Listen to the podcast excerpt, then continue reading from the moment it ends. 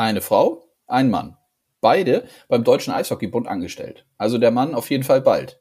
Manuela Gröger-Schneider und der neue Bundestrainer Harold Kreis sind heute in dieser Folge von Eiskalt auf den Punkt zu hören. Thematisch geht es um das Schiedsrichterwesen sowie natürlich um die Nationalmannschaft. Damit hallo zum aktuellen DEL-Podcast. Mein Name ist Konstantin Kröger. Was nahezu alle Spatzen bereits von den Dächern pfiffen, ist nun seit der letzten Woche auch offiziell. Harold Kreis, aktuell noch in Diensten der Schwenninger Wild Wings, übernimmt die Nachfolge von Toni Söderholm und ist neuer Bundestrainer. An seiner Seite als Assistenztrainer Alexander Sulzer. Matthias Petes von der Firma Viscompark, die umfangreich und vor allem guten Content für den DEB erstellen, hat im Rahmen der offiziellen Pressekonferenz mit Kreis gesprochen. Das Interview hört ihr gleich direkt zum Anfang. Ich habe mit Manuela Gröger-Schneider gesprochen, die ihr im zweiten Teil hören könnt. Sie leitet seit Mitte des letzten Jahres das Schiedsrichterwesen beim DEB und wir nehmen vor allem das Recruiting und die Weiterbildung in den Fokus. Wie schwierig es ist, neue Schiedsrichter zu finden und wie Manuela es mit ihrem Team dennoch optimistisch angeht, könnt ihr also gleich hören. Ebenso, warum gerade Spielerinnen und Spieler einfach am besten geeignet sind. Sie selber kommt übrigens aus der Praxis, hat selber gespielt und war vor der DEB-Aufgabe auch schon im Schiedsrichterwesen aktiv, unter anderem auch für den Weltverband. Und so kann sie folgerichtig auch genau beurteilen, wie sich der Job als Schiedsrichter in den letzten Jahren entwickelt hat. Durchaus interessant, wie ich finde. Und damit direkt rein. Viel Spaß mit dem aktuellen Podcast.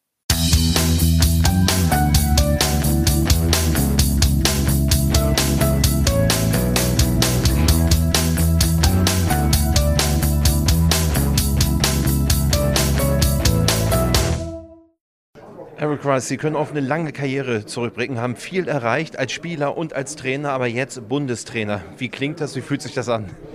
Ja, ich meine, das ist wirklich ähm, ja, die Krönung, würde ich sagen. Das ist eine unglaubliche ähm, Möglichkeit für mich, aber es geht eigentlich nicht um mich, es geht um die Sache und dass ich wirklich das Eishockey als Bundestrainer repräsentieren darf und auch ein bisschen entwickeln darf, das ist für mich eine, eine Riesenehre und auch eine Riesenfreude. Mit welchen Ambitionen gehen Sie dieses Amt an? Ja, also auch hier äh, hoffe ich, dass ich eine sehr steile Lernkurve habe. Es gibt viel Neues, was auf mich zukommt, eine völlig andere Art zu arbeiten, andere Aufgaben äh, vom Umfang.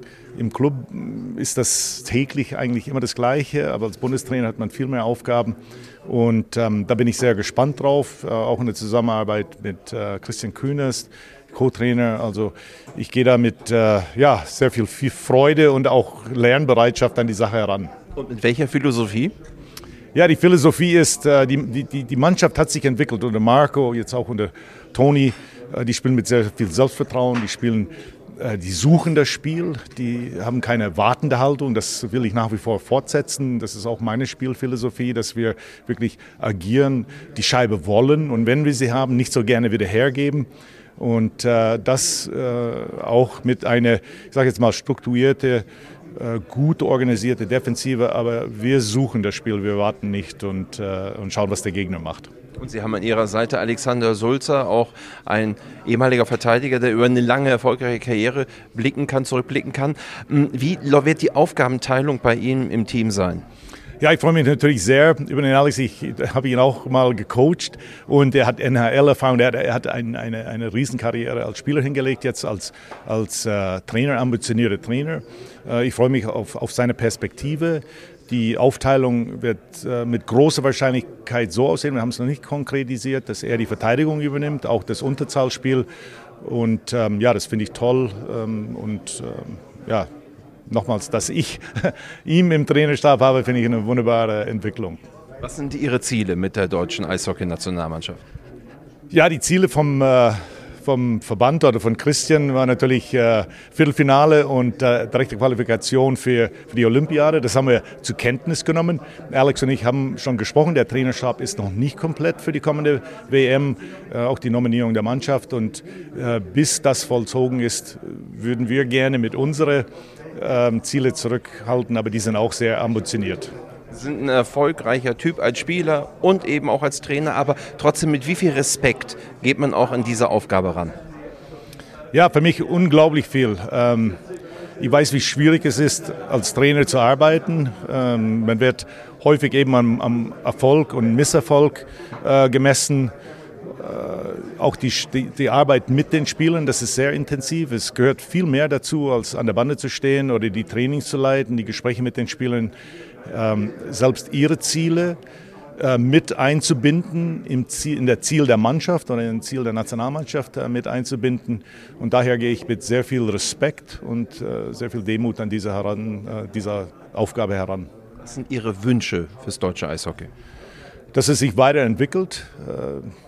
Es geht lange zurück, aber ich, ich habe selber den Trainerlaufbahn durchlaufen mit Fortbildung und so weiter. Ich merke dort, äh, Karl Schwarzenbrunner macht die Trainerausbildung, die hat sich unglaublich entwickelt. Also es kommen immer mehr gute Trainer ähm, in die Liga hinein. Auch die Entwicklung der Spieler freut mich, dass die auch mehr Spielmöglichkeiten haben. Aber ich spüre auch, dass da auch bei den Spielern ein Ehrgeiz äh, sich entwickelt, also wirklich ein Wille und ein Ehrgeiz nach vorne zu kommen, weil die auch die Möglichkeit bekommen, in den Clubs ähm, eben ihr Können aufs Eis zu bringen.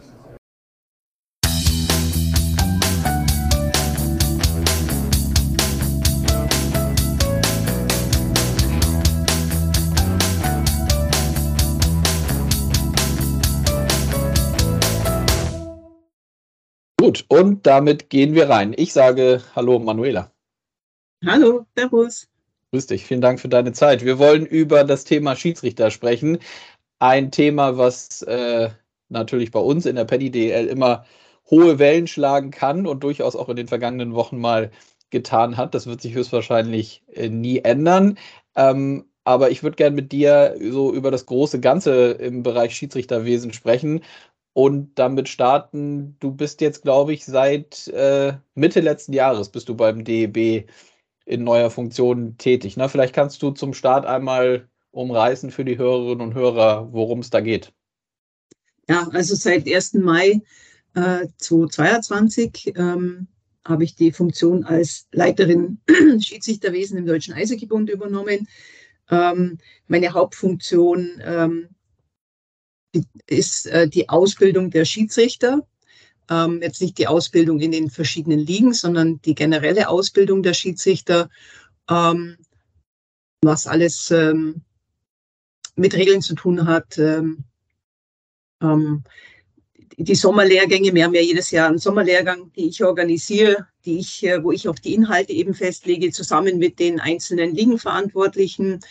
Ähm, und es gibt so viele Themen drumherum, ähm, was einfach mit den Schiedsrichter organisatorisch auch zu tun hat. Äh, ähm, dafür bin ich zuständig. Mhm. Und es ist so, dass du ja vom Fach kommst, also du kennst dich aus. Du hast vorher auch in den Jahren schon als, also hast schon im Schiedsrichterwesen sowohl auf Verbands-, aber auch im internationalen Bereich gearbeitet. Ne? Was, war, was hast du da genau gemacht? Ähm, also ich habe ja selber auch lang Eishockey gespielt, war auch selber lang äh, Schiedsrichter äh, im nationalen Bereich äh, bis zur zweiten Bundesliga und eben auch internationalen Re Bereich bei den Frauen. Und äh, habe dann äh, meine Karriere als äh, Schiedsrichterin 1999 äh, beendet und wurde dann äh, 2000 vom internationalen Verband äh, berufen, ähm, Officiating Coach, damals hat man es noch Supervisor benannt, äh, zu werden und bin dann äh, seit 2000 im internationalen Bereich äh, immer auf Eishockey-Turnieren unterwegs, ähm, im Bereich Frauen ähm, und mache da auch immer wieder mal ähm, Development Camps, eben Ausbildung auch mit den Schiedsrichtern männlich und weiblich. Ähm, der Deutsche Eishockeybund äh, hat mich dann 2001 äh, berufen, äh, eben oder auch gefragt, ob ich eben auch nicht Coach werden möchte im äh, Deutschen Eishockeybund und seitdem äh, bin ich da eben immer unterwegs an den Wochenenden, fahre zu spielen, mache das Coaching mit den Schiedsrichter gemeinsam und äh, die Schiedsrichter kriegen auch dementsprechend ja auch immer eine, einen Bericht und ein Feedback von mir. Und äh, ja, bin eigentlich seit äh, Kindesauf mit Eishockey äh, beschäftigt und äh, habe das bisher immer ähm, nebenberuflich gemacht äh, oder in meiner Freizeit sozusagen und äh, eben seit letztem Jahr hauptberuflich dann eben beim Deutschen Eishockeybund. Mhm. Bevor wir so ein bisschen tiefer einsteigen, gerade so in das Thema Schiedsrichterausbildung und Recruiting, ähm, lass noch mal einmal mich nachfragen, was war, wie, was war bei dir damals der ausschlaggebende Punkt? Du hast gesagt, du hast selber gespielt und dann Schiedsrichterin geworden. Gab es da so spezielle Momente, wo du gesagt hast, ach komm, das könnte ich mir auch vorstellen oder habe Lust, das zu machen? Oder stand das vielleicht auch schon länger so auf der, auf der Liste, dass nach der aktiven Zeit äh, auch ein Schiedsrichter zur, zur Diskussion steht für dich? Hm, anfangs eigentlich nicht. Also ähm, ich habe ja zwei ältere Brüder, beide haben auch äh, aktiv Eishockey gespielt und äh, sagen wir so, meine oder unsere Kunst Kindheit hat eigentlich immer im Eisstadion stattgefunden. Ähm, und das kam eigentlich äh, dazu, äh, dass ich Schiedsrichterin geworden bin, dass mein Vater, der hat relativ spät die Schiedsrichterlizenz gemacht, mich eben, mich und mein ähm, damaligen, also mein Bruder angesprochen hat, ob äh, wir beide nicht äh, Interesse hätten, eben auch Schiedsrichter zu machen. Und das war eben parallel in einer Zeit, wo ich selber noch äh, Eishockey gespielt habe. Und dann ähm, habe ich gesagt, ja, warum nicht? Ich schaue mir das mal an. Und dann bin ich äh, praktisch zum BFV auf den Neulingslehrgang gefahren. Und äh, ja, war schon eine Herausforderung. Äh, und äh, ich war 19 und äh, war schon ein ziemliches Neuland für mich. Ähm, aber ich habe da reingeschnuppert, mir hat es dann auch irgendwann mal gefallen und habe dann mehr oder weniger drei Jahre parallel Eishockey gespielt und dann eben auch Schiedsrichterin gemacht im BEV und wurde dann nach den drei Jahren ähm, äh, ja, berufen, in den DEB zu gehen als Schiedsrichterin. Und dann war einfach äh, die Entscheidung da, entweder spielen oder Schiedsrichterin. Und äh, als Spielerin ähm, äh, hätte ich nie in die Nationalmannschaft äh, können, einfach äh, von meinem spielerischen äh, Vermögen her. Und deswegen habe ich gesagt, okay, ähm, dann höre ich zum Spielen auf und mache dann ganz Schiedsrichterin. Mhm. Ja, spannend. Und äh, das soll jetzt immer noch weitergehen, das Thema Schiedsrichter jetzt eben halt, wie du gesagt hast, nur in anderer Funktion. Lass uns doch mal ein bisschen reinblicken, wie so der aktuelle Stand ist, gerade so im Bereich Schiedsrichterausbildung und Recruiting. Ähm, hast du die Zahl im Kopf, über wie viele Schiedsrichter wir oder ihr aktuell beim DEB so sprecht insgesamt? Wie viele sind da gerade im deutschen Eishockey unterwegs? Also wir haben 211 äh, DEB-lizenzierte Schiedsrichter, mhm. ähm, die eben in der DEL, DEL 2 in den DEB-Ligen ähm, eingesetzt werden. Mhm. Und gibt es so eine Zahl, ähm, wo ihr euch selber vielleicht vorgenommen habt, in so und so viel Schritten und so und so vielen Jahren wollen wir das um so und so viel Prozent weiter aufstocken? Oder geht es erstmal darum, überhaupt, äh, ja, vielleicht auch gerade für die unteren Ligen, überhaupt Schiedsrichter-Nachwuchs zu rekrutieren? Ähm, ja, wir müssen uns da sehr breit aufstellen, muss ich mhm. sagen. Also ähm, wir haben eigentlich in allen Bereichen, eben von der höchsten Spielklasse DL bis äh, runter in den Nachwuchsbereich im, im Landesverband ähm, haben wir eigentlich Bedarf, äh, neue Schiedsrichter äh, zu akquirieren. Und ähm, es ist halt so, dass wir momentan, also im DEB-Bereich, fast nicht in der Lage sind, alle Spieler, also gerade Nachwuchs, äh, wirklich ausschließlich mit äh, DEB-Schiedsrichtern zu besetzen äh, und müssen uns da einfach auch vom Landesverband immer wieder unterstützen lassen. Und mhm. auch der Landesverband selber, also hauptsächlich äh, Nordrhein-Westfalen, hauptsächlich Bayern, ähm, dann noch ja, Niedersachsen in dem Bereich, ähm, fehlen uns wirklich definitiv Schiedsrichter eben auch im, im Landesverbandbereich. Und ähm, Schiedsrichter Recruiting geht einfach dahingehend, dass wir sagen, okay, wir brauchen junge Leute, die im Landesverband anfangen. Wir brauchen ähm, Leute, die auch schon ein gewisses Hockey-IQ mitbringen. Ähm, da spreche ich speziell U20-Spieler an. Und wir brauchen natürlich auch Leute, die vielleicht schneller ähm, in den DEL-Bereich oder in den DEL-2-Bereich hochkommen können. Und das sind dann hauptsächlich ähm, Spieler, die ähm, ja aufgrund vielleicht Verletzung ihre Karriere aufhören müssen, aber trotzdem noch als Schiedsrichter weiterhin auf dem Eis sein können. Die haben halt vielleicht den kürzeren Weg in die oberen Ligen auf, sind aber natürlich auch kürzer auch dann im System aufgrund ihres Alters. Mhm. Lass mich nochmal zu den Landesverbänden nachfragen. Das bedeutet doch, es ist oder nochmal auch für mein Verständnis, aktuell ist es so, dass die Schiedsrichter in den Landesverbänden eher dann auch in der, in der jeweiligen Region pfeifen, oder? Und ist es dann aktuell so, dass ihr schon, so habe ich es eben verstanden, dass dann Schiedsrichter oder eine Schiedsrichterin aus Niedersachsen auch mal äh, im Süden aushelfen muss? Oder wie ist das? Dadurch, dass aktuell nicht genügend da sind? Ähm, also im Süden jetzt nicht unbedingt, aber wir haben eben manchmal dann Spiele, die, wo normalerweise im Zweimannsystem geleitet werden, wo man sagt, okay, wir können es jetzt eben aufgrund äh, mangelnder Schiedsrichter nur im Einmannssystem ähm, leiten. Mhm. Ja. Mhm. Und äh, es ist schon so, dass sich die, die Bundesländer übergreifend, also die nahen Bundesliga übergreifend unterstützen. Wir haben zum Beispiel hier in Bayern ähm, ist es so, dass wir auch den Bereich äh, Ravensburg mit unterstützen, obwohl Ravensburg ja eigentlich eher zu Baden-Württemberg gehört. Und so unterstützt zum Beispiel Niedersachsen eben auch mal ähm, Richtung Hamburg hoch, äh, dass man, dass eben da eben zu wenig Leute sind. Also es ist eher eben an, am Rande der Bundesliga, äh, Bundesländer, dass man sich da ein bisschen unterstützt. Mhm. Und nochmal in Richtung Zahlen gefragt, wäre, was wäre denn so ein Wunschszenario, über wie viele Schiedsrichter auch gerade, was du angesprochen hast, auch dieses, dieses Zwei-Mann- oder Zwei-Frau-System ist ja jetzt auch nicht gerade unwichtig, ne? Also, dass man da äh, nicht zu viele Spiele hat, die dann alleine gepfiffen werden müssen. Was wäre so eine Zahl, wo du sagst, dass, ja, da, da wären wir gut aufgestellt, wenn wir diese XY-Schiedsrichter hätten? Ja, also ich habe mal so eine Umfrage gemacht, ähm, was denn äh, die Landesverbände an sich ähm, sagen, was mir, was sie an, an, an Bedarf haben an neue Leute. Man muss ja auch so sehen, es gehen ja auch immer wieder äh, pro Saison Leute sozusagen in Rente. Mhm. Ähm, nicht nur wegen dem Alter, sondern auch, weil sie es beruflich nicht mehr machen können oder familiär. Und ähm, da muss man sagen, da haben wir eigentlich landesweit äh, in den Landesverbänden circa 100 bis 120 Schiedsrichter, die dort fehlen. Mhm. Okay, also schon eine keine, keine kleine Zahl. Ähm, und das ist ja ehrlicherweise jetzt auch kein neues Thema, zumindest in der Eishockey-Szene, dass äh, beim Thema Schiedsrichterwesen, so wie du es auch gesagt hast, man sich da viel, viel stärker und breiter aufstellen möchte. Dann lass uns da doch noch mal ein bisschen konkreter reinschauen. Was sind so genau die Maßnahmen, die ihr jetzt auch gerade seitdem du da bist, äh, die ihr versucht umzusetzen im Bereich Schiedsrichter-Recruiting? Gibt es da so regelmäßige Informationsveranstaltungen oder auch vor Ort Besuche? Du hattest den Sommer schon angesprochen, wo was gemacht wird. Vielleicht kannst du da mal so ein bisschen nochmal uns, uns mitnehmen auf dem Weg. Ähm, also was wir eben im Bereich ähm, vom Deutschen Eishockeybund äh, machen und da sind wir jetzt äh, so weit, dass wir das auch äh, flächendeckend organisiert haben. Ähm, und zwar eben wegen dem Fünf-Sterne-Programm vom DEB kann ja jeder Verein Punkte sammeln im Bereich Umfeld und diese Punkte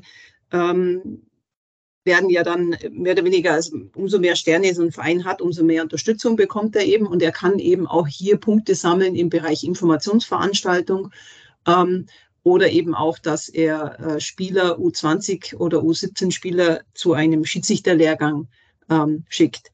Diese mhm. Informationsveranstaltung wird immer vor Ort gemacht, also bei dem Verein. Der Verein fragt zum Beispiel an, ähm, ich würde gern sowas machen. Wir suchen eben in den unterschiedlichen Landesverbänden äh, dann einen Schiedsrichter, wo man sagen, der macht es gern, der kann das gern, der hat eine Präsentation, der fährt dahin und dann macht er so eine Infoveranstaltung, ähm, um einfach da ähm, ja den Leute auch ein bisschen das schmackhaft zu machen. Und es gibt dann doch sehr viele Fragen, wie der ganze Ablauf ist und, und so weiter und so fort. Und das wird dann ähm, direkt vor Ort gemacht. Das funktioniert äh, im Bereich des Fünf-Sterne-Programmes. Es kann aber auch jeder Landesverband selber eben für diese Landesverbandvereine ähm, auch diese Informationsveranstaltung machen. Und da unterstütze ich oder unterstützt der DEB eben die Landesverbände äh, mit der Organisation und eben auch so eine einheitliche Präsentation, dass die Information überall die gleiche ist. Mhm. U17 und dann kommt so, Entschuldigung, so, Entschuldigung. Dann kommt, ja. ja. Und äh, dann wollen wir natürlich auch äh, vermehrt äh, Spieler ansprechen und da ähm, werden wir ähm, im Frühjahr einen Termin haben in München und im Sommer dann einen Termin ähm, irgendwo Zentraldeutschland, wo wir so, so eine Art Grassroot Camp äh, organisieren möchten. Und da werden eben Spieler angesprochen, Seniorenspieler angesprochen in den unterschiedlichen Ligen, eben DL, DL2 oder Oberliga, ähm, wo wir sagen, da haben wir nochmal so einen speziellen Tag, ähm, um einfach auch den Spieler ähm, da auch äh, Informationen zu geben, wie so ein Karriereweg im Endeffekt äh, für so einen Spieler eben ausschauen könnte. Mhm. Ja, spannend. Ist das, ähm, habe ich natürlich auch schon jetzt in meiner Funktion zwei, dreimal von gehört, so von diesem Thema, wie, wie schaffen wir es, grundsätzlich im Eishockey-Bereich die aktiven Spieler danach auch gerade im Schiedsrichterwesen äh, vielleicht stärker einzusetzen oder dafür zu begeistern, ist schon etwas, wo jetzt nochmal anhand der, also du hast die unterschiedlichen Bausteine jetzt gezeigt, aber wenn man sich diesen Punkt äh, aktive Spieler rauspickt, ist schon etwas, wo nochmal ein größerer Fokus jetzt drauf gesetzt werden soll, ne? Ja, auf jeden Fall. Wir haben ja ähm, wir haben ja schon in der Vergangenheit äh, ehemalige Spieler rekrutieren können und die waren ja auch äh, sehr erfolgreich, eben bis im DEL-Bereich oder im internationalen Bereich. Ähm, es sind in dem Fall noch zu wenige, also wir würden auch gerne noch mehr ansprechen. Und wir haben eben auch äh, dieses äh, Trainee-Programm im Bereich äh, DEB, das ja sehr stark von der DEL unterstützt wird, um da einfach auch noch ähm, speziell so ehemalige Spieler ähm, darauf vorzubereiten und diesen Weg eben auch äh, zu ähm, äh, eben schneller, dass der schneller eben bereit ist, eben in die höheren Ligen eingesetzt zu werden. Also dieses mhm. Trainee-Programm ist sehr intensiv und da gibt es eben auch regelmäßige Meetings. Und äh, da steigt man schon in einer sehr relativ, also in ein, einem hohen Niveau ein und, und wird da wirklich explizit dann vorbereitet. Mhm. Und U17, U20 hattest du jetzt schon ein, zwei Mal angesprochen. Das ist dann dementsprechend so die Altersklasse, wo es dann aus eurer Sicht auch sinnvoll ist, mit den Jungs und Mädels zu sprechen und sie schon mal so ein bisschen dahingehend auch für den, für den Schiedsrichterbereich ja zu informieren und vielleicht auch ein Stück weit positiv gemeint anzufixen, dass sie damit jetzt schon mal in Berührung kommen. Vorher ist das, sind die noch zu jung, dann nehme ich an? Ja, ich meine, die meisten müssen ja doch äh, zumindest also ein Auto haben oder ja, die Eltern können die Kinder, die, die Jugendlichen ja auch nicht immer überall hinfahren. Also von dem her wäre das äh, schon so mal die, die, die, die Gruppe, wo wir ansprechen, U17, U20. Ähm, es ist äh, auch so, wenn, wenn die anfangen, äh, dann brauchen die manchmal ein, zwei, vielleicht auch drei Jahre im Landesverband, ähm, bis man sagt, okay, jetzt sind sie so weit, dass wir eben sie auch in den DEB hochholen können. Und ähm, es ist halt dieses Recruiting äh, soll, soll praktisch ja Personen oder Schiedsrichter ansprechen, die zum Beispiel eine kurze Laufbahn haben, vielleicht nur drei Jahre, eine mittelfristige zehn Jahre oder eben 20 Jahre. Und diese 20 Jahre, da ähm, das funktioniert natürlich meines Erachtens nur mit dem U17 und U20-Spieler, der einfach schon die gewisse Erfahrung hat im Nachwuchsbereich, aber der eben noch ähm, sehr viel Entwicklung im Bereich Schiedsrichter braucht. Mhm. Und gibt es so eine Formel, wo ihr sagt, ähm, ich könnte mir vorstellen, es ist ja auch nicht immer so, dass wenn man so eine Informationsveranstaltung macht, so gerade bei so jüngeren Menschen, dass es gleich am Anfang so ist, dass irgendwie mehrere kommen und sagen, ja, du, ich habe Lust, das zu machen. Ähm, ist es denn so, dass ihr es mehrfach versucht oder wie ist so die, der Prozess, äh, lasst ihr das erstmal bei denen dann ein Stück weit auch sacken und äh, gebt das Angebot, dass sie sich melden können oder ladet ihr sie dann nochmal zu wiederkehrenden Terminen ein? Wie ist das? Ja, also wir bieten auf jeden Fall an, dass sie so einen Neulingslehrgang äh, besuchen können. Ja, der ist auch äh, in, soweit ich weiß, in allen Bundesliga, äh, Bundesländern kostenlos. Mhm.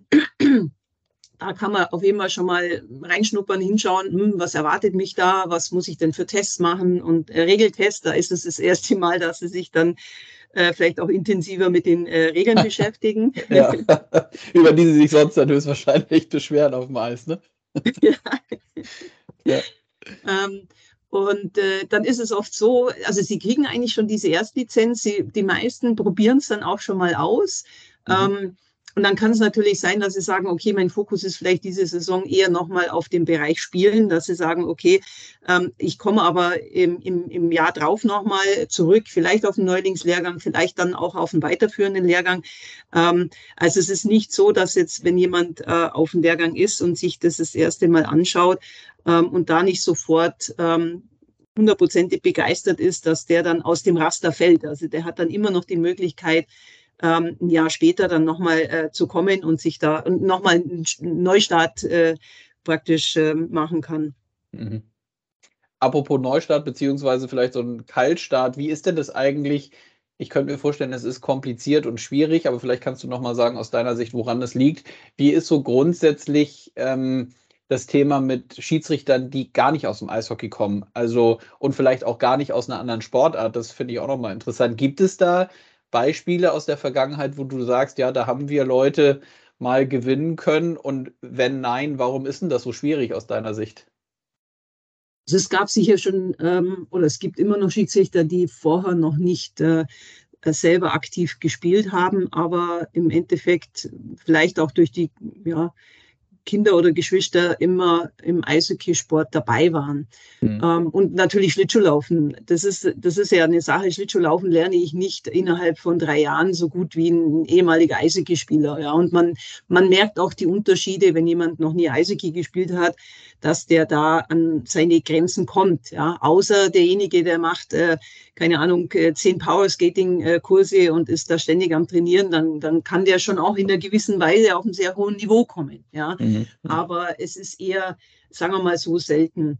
Ähm, ich kann natürlich schon, ähm, ja, Hockey-IQ auch auf einer gewissen Weise erlernen, ähm, indem ich mir Spiele anschaue, indem ich mir auch so ein Spiel anders anschaue, also nicht nur so als Zuschauer und ähm, ja, so ein Puck ein bisschen verfolge. Also ähm, man muss sich dieses Spiel schon sehr intensiv anschauen. Aber es ist schon so, dass so jemand eher an seine Grenzen irgendwann mal kommt und ähm, dann auch nicht unbedingt für den oberen Bereich ähm, ja, fähig ist, da wirklich dieses, dieses Hockeyspiel so zu erfassen wie ein ehemaliger Spieler. Also ein Spieler hat dann einfach diesen Vorteil, er sieht es als Spieler, er lernt es als Spieler und äh, kann dadurch natürlich schon viele Entscheidungen nochmal ähm, ja, besser wahrnehmen oder besser ja, bewerten will ich noch nicht mal sagen, aber er weiß, um was es geht im Endeffekt. Mhm.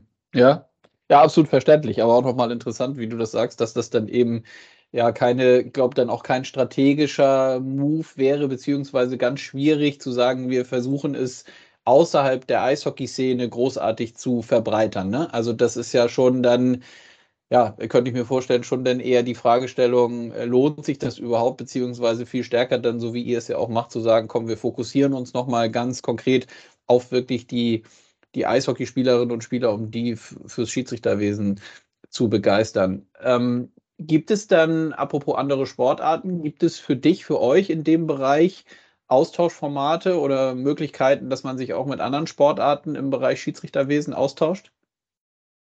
Also aktuell noch nicht, ähm, muss ich ganz ehrlich sagen.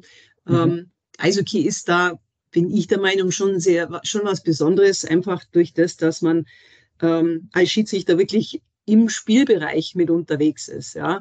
Ähm, man hat ja gar keine Ausweichmöglichkeit. Man kann ja nicht schnell auf die Spielerbank rauf, rausspringen und von da aus dann das Spiel leiten. Das ist in vielen anderen Sportarten ja eher möglich. Wobei im Fußball ist man ja auch im Spiel.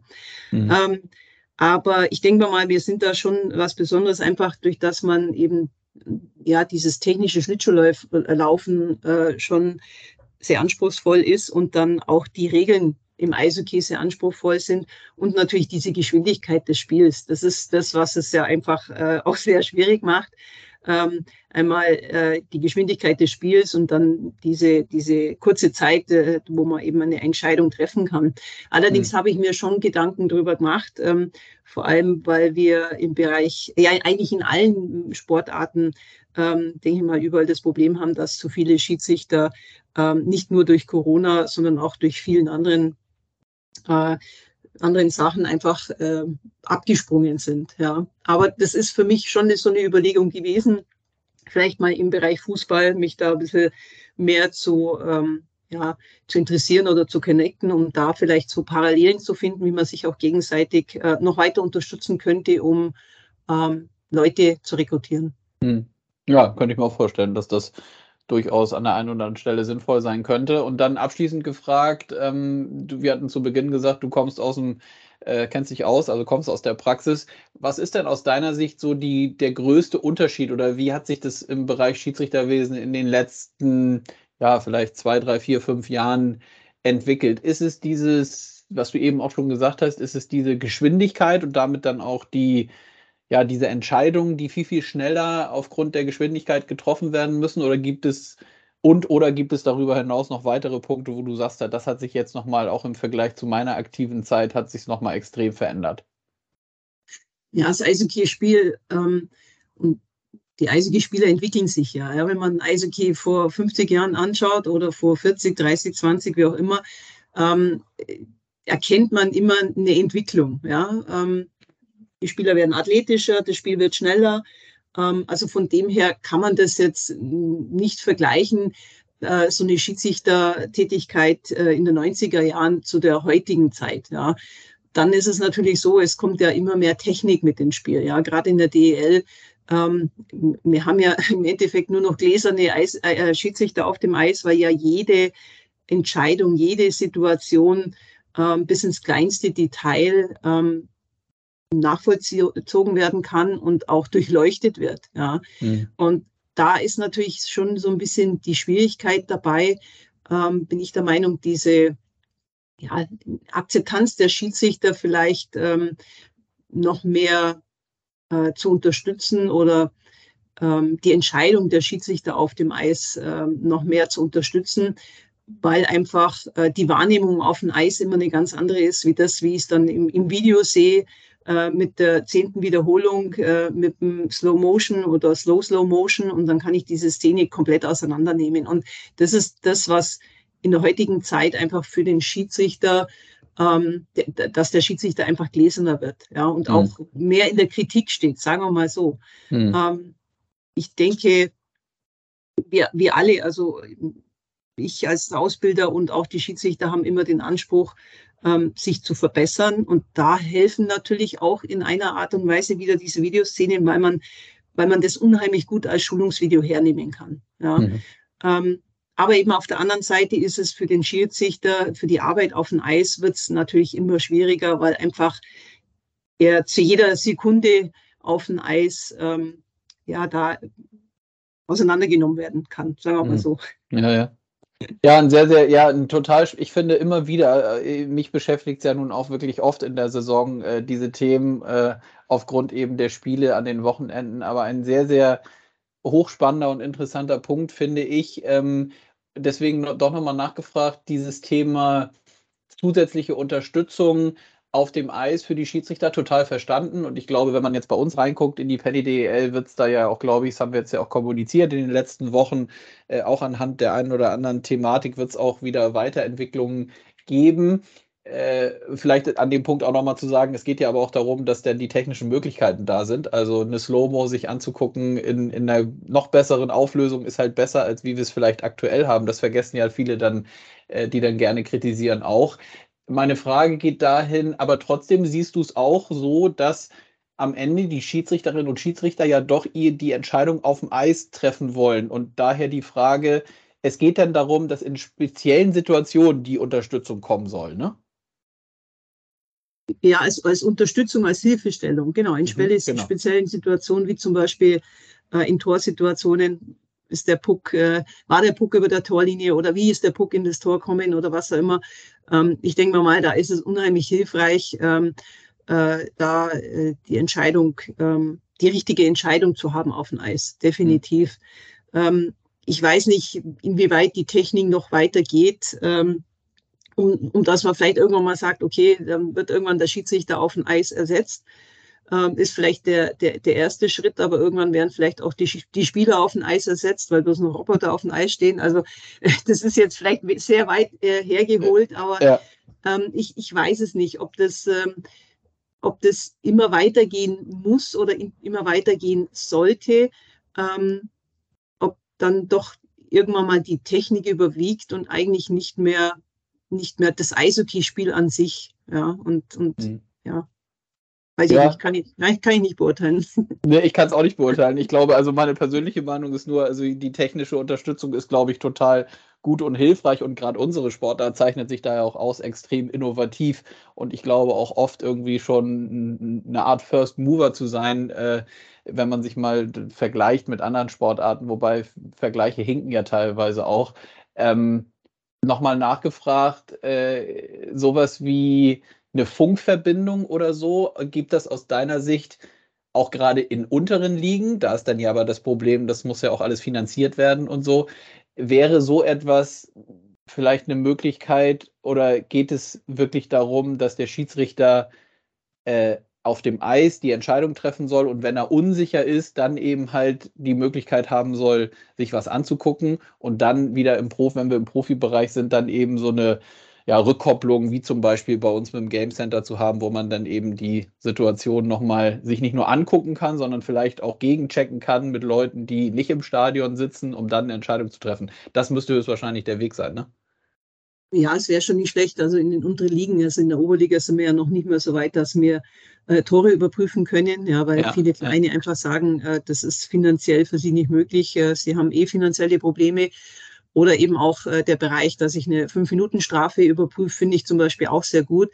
Ähm, aber ich finde, äh, das sollte immer als erstes in der Entscheidung des Schiedsrichters bleiben, ja, dass er sagt, okay, ähm, ich bin jetzt an dem Punkt, ich möchte es überprüfen oder ich bin an dem Punkt, nee, das habe ich hundertprozentig äh, richtig erkannt und ich bleibe bei der Entscheidung. Also das finde ich schon, sollte noch schon so bleiben.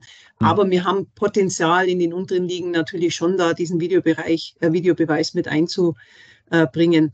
Wobei ich natürlich sagen muss, ähm, ja, wir haben natürlich kein Game Center, aber äh, das einzig Positive, was ich im Eishockey sehe, was wir äh, durch Corona bekommen haben, es werden mittlerweile wirklich alle Spiele gestreamt. Ja, entweder mhm. eben mit, mit Kameraleuten oder mit so einer intelligenten äh, Kamera. Das ist schon was, was, was uns äh, als Verband auch wirklich weitergebracht hat, dass wir ähm, da einfach Spiele uns ähm, anhand Videobilder einfach nochmal anschauen können. Mhm. Und höchstwahrscheinlich dann auch im Nachgang, ne? Also wenn es nicht möglich ist, jetzt im Spiel zum Beispiel, so wie du gesagt hattest, ja auch total verstanden, das ist eben was anderes, äh, ob man das in der Profiliga macht oder dann im unteren Bereich. Aber es geht dann ja wieder, und dann sind wir ja beim Thema Schulung und Recruiting, geht ja auch darum, dass du, dass ihr das Material braucht, um eben anhand der Szenen auch gerade aus dem unteren Bereich dann wieder etwas zu schulen und weiterzugeben, ne?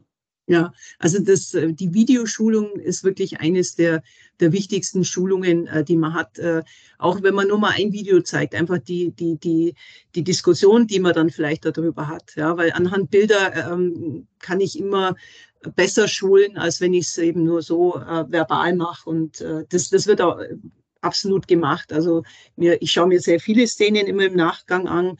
Wir haben ja auch sehr viele äh, Coaches äh, in allen Ligen ähm, äh, unterwegs, die eben auch im Nachgang entweder mir nochmal ein Video schicken oder auch direkt mit den Schiedsrichter dann nochmal kommunizieren. Ähm, da sind wir schon sehr froh, dass wir das haben, weil die Ausbildung der Schiedsrichter findet ja nicht in den Sommerlehrgängen äh, statt oder nicht nur in den Sommerlehrgängen statt, sondern eigentlich immer an den Spielen. Ja, und, und äh, da ist das natürlich schon sehr hilfreich. Super. Manuela, vielen Dank. Das war äh, sehr interessant, wie ich fand. Auch gerade mal so in die, in die unteren Ligen und im Thema Schiedsrichterausbildung, Recruiting so ein bisschen mit dir zu sprechen. Ich drücke natürlich die Daumen, dass da sich viele Jungs und Mädels oder junge Erwachsene finden, die Lust haben auf den, auf den Job. Und ähm, ja, wir als DEL versuchen das dann auch weiter und stärker mit zu beleuchten. Und äh, wir bleiben am besten im Kontakt, auch gerade mal so was diesen Frühjahrstermin angeht, den du angesprochen hast. Das finde ich auch interessant. Also ich danke mhm. dir. Ja, sehr gerne. Ich sage auch mal vielen Dank. Bis bald. Ciao, ciao. Ciao. Eiskalt auf den Punkt ist der offizielle DEL-Podcast und eine Produktion der Deutschen Eishockeyliga.